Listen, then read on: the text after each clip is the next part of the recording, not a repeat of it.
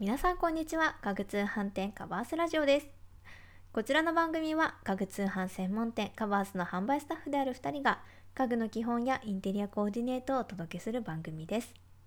本日のパーソナリティは私ふみこが務めさせていただきます。暖かくなってきたのであのー、寝具の衣替えをしていたんですけれどもなぜか冬物の寝具を干すたびに通り雨に降られてしまうというあんまり嬉しくないループに陥っていましてなかなかね衣替えが進まないんですけどありがたいことにあの引っ越しの時に在宅で仕事してますっていうお話をしたからかあの通り雨が降るとでその時に洗濯物干してると「雨降ってきたわよ」ってちょっと声かけてきてくださるすごく心優しいご近所さんいらっしゃるので今のところねあの雨でびっちょんびっちょんになってしまうっていうのは避けることができているんですけれどもあのそのタイミングがですね毛布を洗った時に限って振られてしまうというのは2回続いてるんですね。何なんだろうこれはってちょっと思ってるんですけどあの毛布ね手洗いしたりとかするとちょっとなかなかね重労働なのでもうコインランドリーに行ってしっかり洗ってしっかり乾燥までかけてこようかなと思っている次第です。まあそんなこんなで本日皆様と共有したいテーマを毛布のお手入れ方法についてにしたいと思います。なかなか毛布ってお手入れがおろそかになったりしませんか？あの私は毛布のお手入れがおろそかになる理由が羽毛と違って重いっていうのがあってなかなかちょっとこうね腰が上がらない時があるんですけれどもあとはあのなんとなく自分ではお手入れができない気がするっていう声とかもねちらほらたまに聞くのであの物は違いど素材は同じということで実は私元アパレル店員だったので僭越ながら私が毛布のお手入れ方法についてご紹介したいと思います。毎日気持ちよく眠るためにも毛布のお手入れの基本を一緒に学んでいきましょう。それでは早速毛布の洗濯頻度や洗い方について解説していきます。まず毛布の理想の洗濯頻度についてです。自宅で使っている毛布の場合は1ヶ月に1回洗濯をするのが理想です。洗濯表示で手洗いや洗濯機での洗濯が可能なものはご自宅で洗うことができます。ただしドライクリーニングのみ可能という毛布であれば1ヶ月に1回クリーニングに出すというのはかなり大変ですので季節の変わり目だいたい3ヶ月から4ヶ月ごとぐらいですね。それくらいのタイミングでクリーニングに出すという頻度がベストかなと思います。でその間に陰干しをしたりですとかお持ちの方は布団乾燥機にかけるなどして湿気やダニ対策を行ってください。次に手洗いの仕方をご紹介いたします。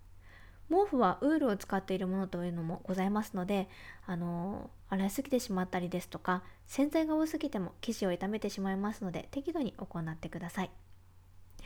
お手入れの方法が、えっと、手洗い水洗の毛布の場合用意するものはおしゃれ着洗いの洗剤。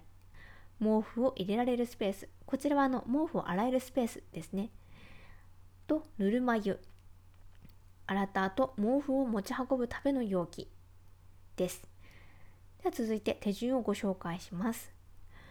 まずぬるま湯の温度というのは洗濯表示を参考にしてください。でその際特に表示がなければ40度前後で洗います。で次にですね浴槽に浅くぬるま湯を溜めてください。でこちら浅くというのがちょっと重要でしてあのぬるま湯をいっぱい入れすぎてしまうとそこに毛布を入れるとまた傘が増しますよね。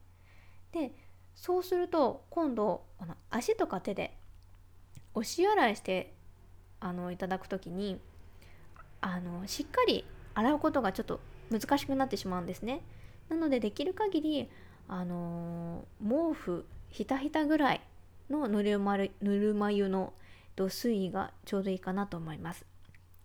それくらいぬるま湯を溜めていただいたらそこにおしゃれ着用のと洗剤を1回分入れてよく溶かしてください。でそこに毛布を、えっと、入れて手や足で押し洗いしてください。私のおすすめは足で押し洗いするのがおすすめです。手ですとちょっとあの腰痛めてしまったりとかしますのであのそうですね手で洗うよりかは多分足の方が楽かなと思うんですけど、まあ、手や足でお塩洗いしていただいてだんだんね汚れが浮き出てきますとあのお湯が濁ってきますので